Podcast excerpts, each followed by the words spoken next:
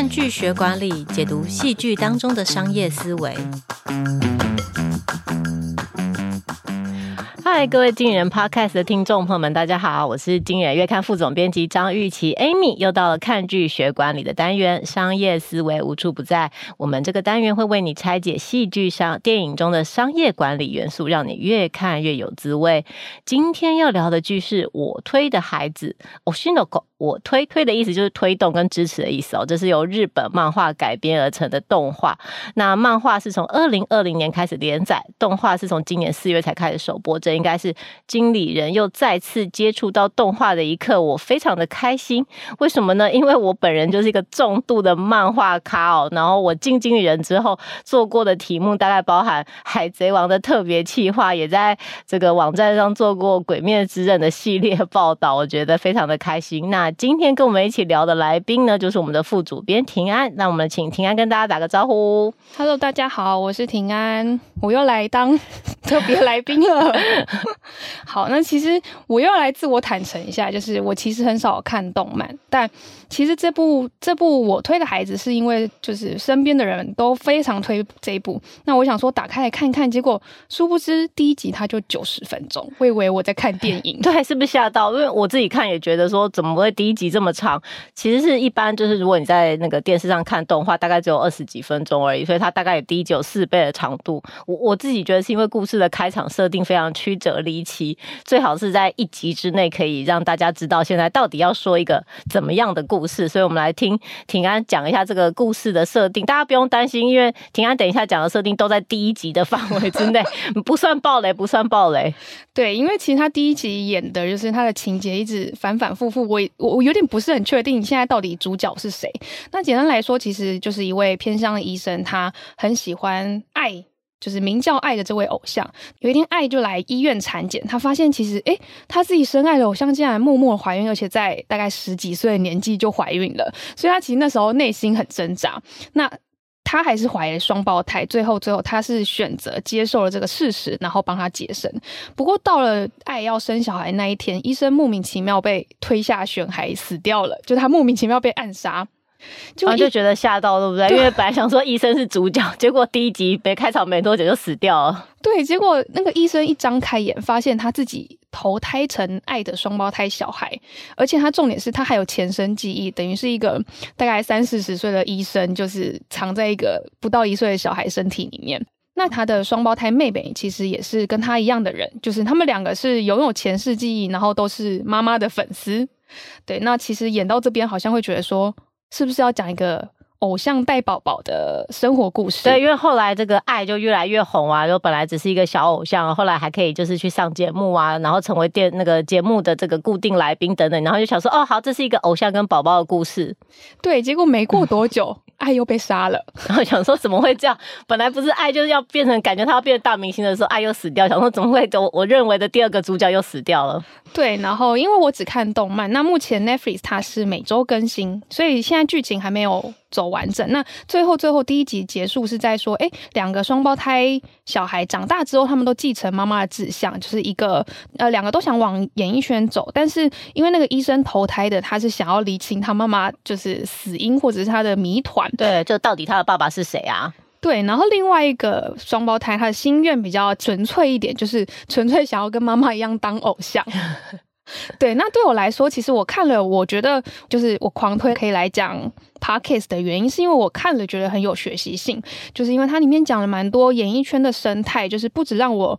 比较认识培养偶像的一些方法，那其实也可以对应到台湾的演艺圈，就是某些时候我们认为有点看不懂的奇怪的安排，但事实上它背后有一些商业意涵或者是权力关系在。对对对，因为我也是看了这个剧之后，才对日本演艺圈有比较多的认识哦。那因为我是漫画咖，所以我看了这部的那个漫画。漫画其实里面有这个作者接受采访，有问到他说：“哎，其实你到底想要画什么？”他就说他其实就想要画出现现代版的千面女郎。大家。知道千面女郎是什么吗？如果你听过的话，就知道我已经完全暴露了我的年纪哦。这个这是一个非常经典的谈这个演艺事业的日本漫画，也有另外一个翻译的名字叫《玻璃假面》。那所以刚刚就讲到说，这个故事其实一开始有讲到。呃偶像团体的崛起啊，或者是他跨足影剧圈啊，后来还有偶像甄选，或者是呃这个呃影业事业的幕后从业人员，各个去当这个导演的徒弟，然后到近代还有网络偶像剧的制作，呃，妹妹要组成偶像团体，还有恋爱实境秀等等。其实他想要画出的是一个现代版的演艺圈的生态。然后我想要大力称赞一下，就是他其实用一个少女漫画，就是眼睛里面都是星星的这个风格，但其实他内在是一个非常扎实的演艺圈田野调查，很厚实的一个漫画的资讯。然后那觉得讲到演艺圈生态，听安觉得剧中有什么特别生态？你是特别想要跟听众朋友们分享的？就刚刚其实像艾米讲的，他们其实有蛮多演艺圈的企划，其实都是蛮多生态。那我自己是觉得他是里面把。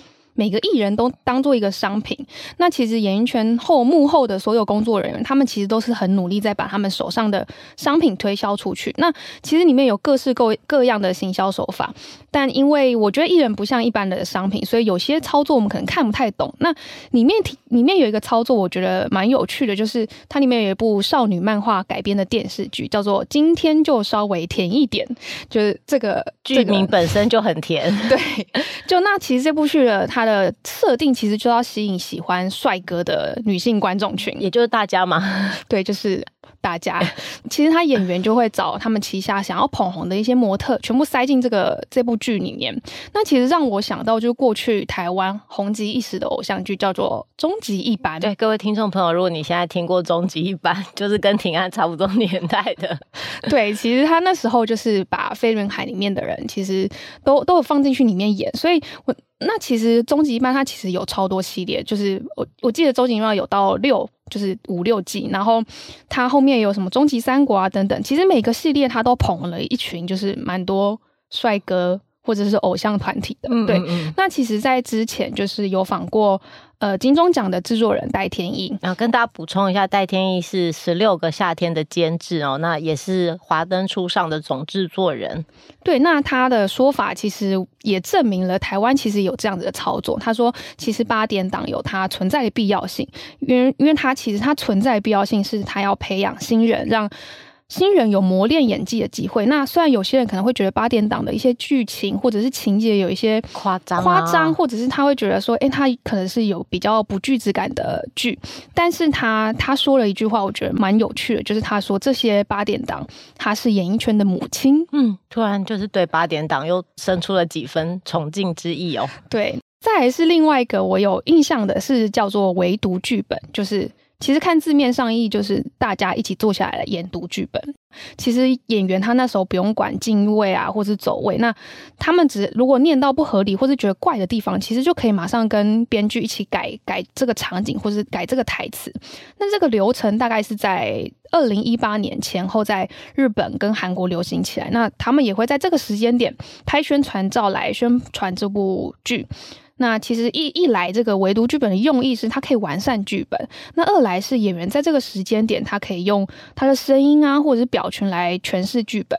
那导演在导演跟摄影在日后拍摄的时候，其实就可以参考这些东西来来做更好的拍摄。拍摄手法，那其实国外甚至有一些剧毒剧本围读，它是会卖票的。嗯，所以其实这个，我觉得这个剧本围读这个工作流程是在演艺圈是蛮重要的一个设计。嗯，像去年就二零二二年奥斯卡的最佳国际电影奖就是日本的《在车上》，那它其实这个车这个剧的场景有很大的一部分就是大家在围读剧本，所以你对如果对围读剧本大概讲怎么样很有兴趣的话，可以看《在车上》这部电影。对，那最后最后一个就是我有印象比较深刻，叫做搭售，它是日本的演艺圈的术语，就是简单来说，就是把比较有名的艺人跟比较不有名的艺人一起绑在一起销售。就是如果电视台他想要销，就是邀请某一个知名艺人，那。同属属于同一个经纪公司的人，他就会提出一个要求，说：“哎，可不可以让我们一个新进艺人也一起出场？那借机提提高新人的知名度。”对，像在这个动画里面，它其实就有一个大家要去拍电影的故事哦。那这个情节里面，就是呃，要怎么样拍出一个大家都可以，就是会确保票房的剧呢？首先，你可能需要有演技很好的女主角，这是一个品质的保证。那你可能还要为这个剧增加一些新鲜感，所以你可能需要有年轻貌美的偶像明星，但他或许。演技没有那么好，然后再加上就是像刚刚庭安前面讲的，就是哦，我们事务所想要培养的一些新人啊，他现在演技可能还比较这个不不成熟，但是他就会在里面撑入这个角色，所以有时候你看这个剧的时候，你会觉得哎，怎么都不找谁谁谁来演啊？但其实为什么要找这个好像演演的也没有很好的人来演？但其实可能在里面出场的角色，他是每个进来的演员，他是有各自演艺圈各自的操作跟安排的。对，那其实这个手法其实也不只限于演艺圈啊，就是在商业界，就是这个种方法叫做捆绑销售。那最简单、最直观的例子就是把不同的商品绑在一起，就是我们去麦当劳吃的套餐，其实就是一种一种方式。那其实有捆绑销，它其实有不同的形态。那一个是。有一个是产品可以搭售服务，就是举一个比较台湾的例子，就是像丁丁药局，他们除了卖奶粉给妈妈之外，就是他们也会卖医师的咨询服务，就是医师在药师啊，讲错，药师药师的咨询服务。那药师其实可以观察妈妈买奶粉的品牌，做一些客制化的推荐，就是他除哎他知道，嘿，他买这个 A A 品牌的奶粉，也可以推荐相关的营养品，让妈妈就是也可以。再买其他的东西，所以这个是产品搭售服务的一个一个例子。那其实有蛮多像是周边商品的搭售啊，或者是新旧产品的搭售，就是 Switch 它其实它其实每次如果有强推的游戏，它其实都会再捆绑销售一次他们的主机。对，像现在就是萨尔达王国之类，就可以预测到 Switch 应该就会再卖一波。对，那其实电影产业有这样子的 做法，就是方发行商他不会只提供一个电影给电影院，就是他会想要提供一些一批一批影片，就是把主流电影把它跟小众点包成一包，他让电影院就是必须为了一个强档电影去跟他购买整批的影片，所以这其实也是一个捆绑销售的案例。嗯，所以我我在想说，就是刚刚前面提到这个产业，就是日本演艺圈的生态。我我自己印象很深的场景是一个后面在讲恋爱实境秀，那在在这个实境秀当中，也引发了一个网络霸凌的事件。不知道大家看到这个会不会觉得既视感很深哦？因为其实他其实我自己觉得他是蛮影射一个。二零二零年在日本的一个真实的故事，一个真实的新闻事件，那也是当时有一个恋爱的实境秀，里面参加这个实境秀的艺人木村花，那他就是因为中间的情节受到网络霸凌，最后自杀身亡，是一个很遗憾的新闻事件。这个事件甚至最后的结果是日本国会因此修正了刑法的侮辱罪，就被称为木村花条款，加重了这个惩罚。那在这个剧中，其实也提到全球各地的，因为实境秀是一个很红。同的剧种，在全球各地都有因为石敬秀而自杀的明星或是素人，所以石敬秀其实也要聘请心理师为这些演员辅导。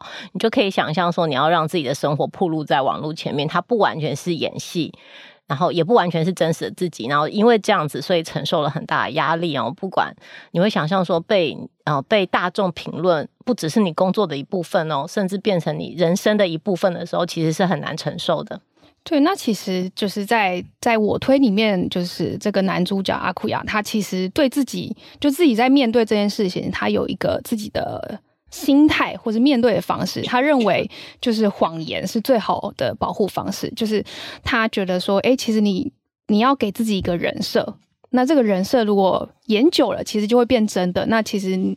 对于别人的批评，你也会觉得，哎，这不是我真实的自己，所以你也不会真的受伤。但是我自己是觉得说，就是这个有一个好的人设，真的是需要的吗？那你真的会活得开心吗？或你会真的？我觉得最后还是会受伤啦。我自己的感觉。嗯，其实，在工作上，我们也有这样子的想法嘛。就是因为有一个很常见的讨论，就是说，哎，你来上班的时候是要带着你自己，就真实的你自己来上班，还是应该要把你真实的你自己就挂在门口，然后你换上你专业的面具来上班哦？那你想想看，就是像 even 是在演艺圈这些很专业的工作者，他们可能是最会演戏、最会戴面具、最会形象管理，跟最会这个。打自我品牌的一些人，他们即便是这样的人，都会有非常大的压力。然后，更何况现在演艺圈的生态是非常要求你自我揭露的。大家你可以想象，他们下班之后还要去直播，每个人都要拍 YouTube。对，就是大家想要看到你打扮得很好的美，但是也想要看到你很真实的丑。回归到职场上，你每天跟你一起相处时间最久的人都。其实未必是你的家人，很有可能是你的同事。我我自己觉得，大多数的我们都没有办法整天戴着一个你知道好同事啊、好下属、好主管的面具，就是过完这一整天。或虽然说我们或多或少都要扮演某个角色，但也有可能你。是这个角色，你有这个人设，会让你比较不受伤。只是，而是回过头来，你还是会觉得工作跟真实的你其实没有办法分那么开的。如果你上班的时候都很尽力的去想要当一个完美的角色，也许你下班的时候会更累。而且，我甚至是觉得你其实当你自己的时候，你获得的成就感是最高、最满足的。只是说，你可能也需要让自己在受伤的时候有抚慰自己的方式。我们的结尾好像有点 太低迷了 没有没有没有，就是这样鼓励大家，就是带着真实跟带着工作的你一起去上班哦。